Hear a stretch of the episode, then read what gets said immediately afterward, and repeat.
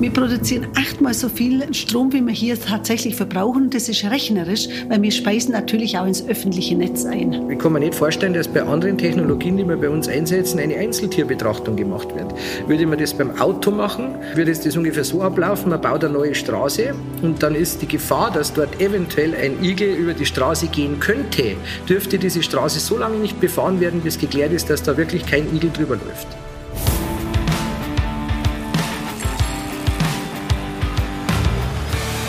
Die Energierevolution. Ein Podcast mit Andy Christel für Octopus Energy.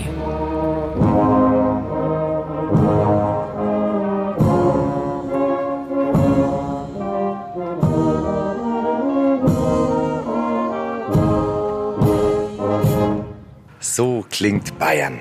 Aber nicht etwa, weil ein Bierzelt eröffnet wird, sondern so klingt Bayern bei einer Beerdigung. Die Sonne scheint, der Himmel ist blau, aber die Menschen tragen schwarz hier in Wilpolsried im Allgäu. Ich bin hier eigentlich mit der Bürgermeisterin verabredet, aus einem guten Grund, aber die Bürgermeisterin ist immer noch am Friedhof. Jetzt Wilpolsried im Allgäu. Diesen Ort, den solltet ihr euch merken. Warum? Das erklären euch jetzt diese beiden Jungs, die ich hier zufällig an einer Bushaltestelle getroffen habe. Wir sind einer der nachhaltigsten Dörfer Europas, was glaube ich. Und wir haben halt ziemlich viele Windräder bei uns. Und Sonnenenergie, glaube ich, auch Ja, sogar. wir tun auch Sonnenenergie herstellen und auch Wasserenergie haben wir, glaube ich, auch.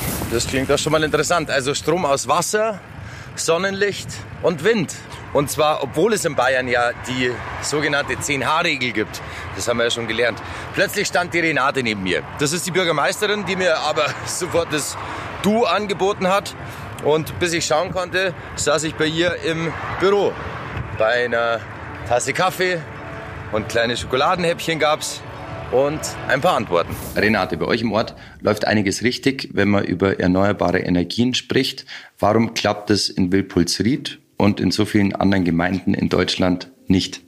Also in Wilpolsried klappt es deshalb so gut, weil permanent die Bürger mit beteiligt sind. Einmal in der Kommunikation, von der Idee bis zur Umsetzung sind wir immer ganz nah dran an den Bürgern. Wie viel Strom produziert ihr denn hier in Wilpolsried und wie viel verbraucht ihr?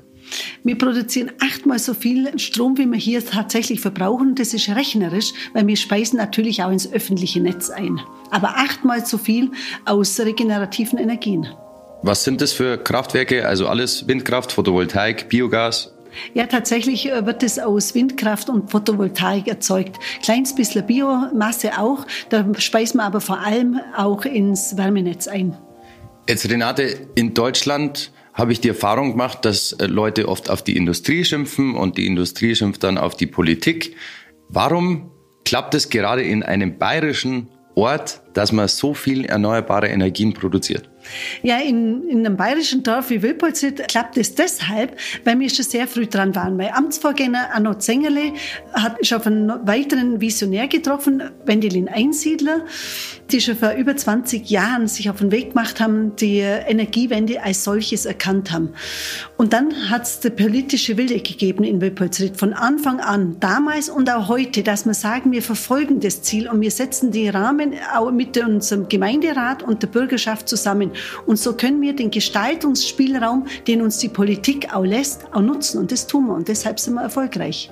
Würdest du dann sagen, ist es total egal, welche Partei gerade an der Macht ist oder ähm, welche Farbe im Rathaus sitzt? Hauptsache die Kommunikation mit den Menschen stimmt und dann kann man selbst als CSU geführte Gemeinde es schaffen, Windräder aufzustellen. Ja, also von den Rahmenbedingungen sind wir natürlich schon von bundespolitischen und landespolitischen Vorgaben tatsächlich abhängig.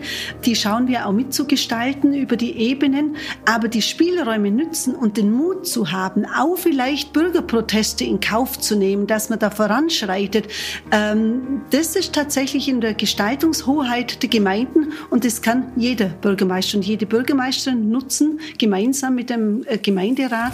Also wir halten mal kurz fest, wenn die Gemeinde was verändern möchte, dann geht es auch. Allerdings muss man dazu sagen, dass äh, die Windräder in Wilpolsried schon gebaut wurden, bevor es die 10H-Regel gab. Im oberbayerischen Pfaffenhofen nämlich, da steht nur ein einsames Windrad.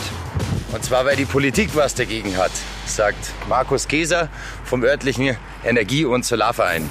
Äh, es gibt, äh, denke ich, ein Problem und das ist unsere Staatsregierung, weil einfach äh, unsere Staatsregierung das Thema Windkraft und das ist halt mal ein wichtiger Bestandteil im Zusammenspiel mit anderen Energiequellen letzten Endes vergrämt hat. Und zwar politisch vergrämt hat, indem man den Ärger kommunalisiert. Mit 10H ist es ja möglich, vor Ort auch Bürgerbegehren gegen Windkraft zu machen. Die Staatsregierung hat auch nicht das Signal ausgesendet, Mensch, wir brauchen das, wir wollen das, sondern sie haben restriktiv die Windkraft sozusagen dorthin verbannt, wo sie jetzt schon ist. Also dort, wo schon 280 Windräder in der Region stehen, da sagt man dann, ja, die, die, die, bei denen soll es sein.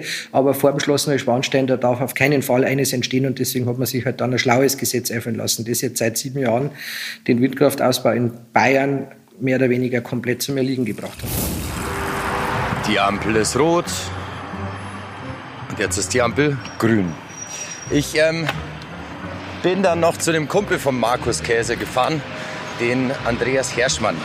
Der ist auch im Energie- und Solarverein und die beiden kämpfen schon seit Jahren für mehr Windräder in der Region um Pfaffenhofen, weil sie sagen, die Akzeptanz in der Bevölkerung, die ist definitiv da. Ja, ähm, ich möchte unseren bayerischen Wirtschaftsminister zitieren. Der Herr Aiwanger hat dazu mal einen guten Spruch gebracht. Er hat gesagt, in Bayern haben wir eigentlich nur Probleme mit der Windkraft, wo kein Windrad steht. Und genau das zeigt eigentlich, es geht wieder wie immer bei Menschen um Ängste, um Sorgen, die man mit was hat, das man nicht kennt. Und überall dort, wo Windenergie vor Ort ist, werden Sie ja im Prinzip nirgends jemand finden, der nach Jahren da irgendein Problem damit hat. Und dazu müssen wir halt noch kommen. Das heißt, Bayern braucht mehr Windenergie und dann haben wir das mit der Akzeptanz von selbst gelöst. Also die Akzeptanz, die ist anscheinend da. Aber natürlich gibt es auch hier im Pfaffenhofen, wie überall in Deutschland, Menschen, die keinen Bock haben, dass jetzt ein Windrad am Horizont steht. Und das Lieblingsargument von diesen Menschen ist Datenschutz. Das ist ein Thema, der halt äh, wichtig ist, aber der quasi jetzt äh, der qua Gesetzgebung auch im Widerspruch zum Klimaschutz steht. Ich kann mir nicht vorstellen, dass bei anderen Technologien, die wir bei uns einsetzen, eine Einzeltierbetrachtung gemacht wird. Würde man das beim Auto machen und würde, man, würde das ungefähr so ablaufen, man baut eine neue Straße und dann ist die Gefahr, dass dort eventuell ein Igel, der ja auch auf der roten Liste steht, wenn nicht alles täuscht, ein Igel über die Straße gehen könnte, dürfte diese Straße so lange nicht befahren werden, bis geklärt ist, dass da wirklich kein Igel drüber läuft. So lange kann dort kein Auto fahren. Und genauso gehen wir mit einem Windrad um. Wir sagen jetzt ja quasi, wo ein Wespenbus sein könnte, wo es ein Potenzialgebiet gibt oder weil er kommen kann, muss man erst einmal Maßnahmen ergreifen, dass der nicht gefährdet ist. Und äh, sei es jetzt drum, was das alles für Maßnahmen sind, die sind natürlich in erster Linie mal teuer. Die Frage, die ich mir immer gestellt habe, ein Vogel ist ja nicht dumm. Also fliegt er da dann wirklich gegen das Windrad? Oder also beim Uhu war es recht lustig. Wir haben ja bei uns, weil es im bayerischen Winterlasser vorgegeben ist, auch die Uhu-Thematik. Und da heißt also, der Uhu, wenn er im Gefährdungsbereich ist, ist schlaggefährdet, dann hat man vier Gutachten dazu gemacht, langwierig und teuer. Sie können ja den Uhu immer nur zu bestimmten Phasen auch beobachten. Also das heißt, es dauert und dauert und dauert. Und am Ende kommt dann raus, dass er gar nicht so hoch fliegt, wie die äh, Rotorspitzen nach unten reichen. Also insofern eigentlich ein Witz, ein Treppenwitz in der ganzen äh, Genehmigungsphase.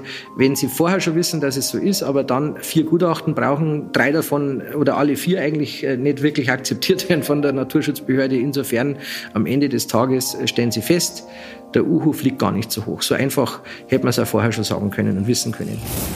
Wir haben es ja in Wilpolsried gesehen. Also sobald die Bürger mitverdienen bei so einem Windrad oder bei erneuerbaren Energien, da wächst auch die Akzeptanz in der Bevölkerung.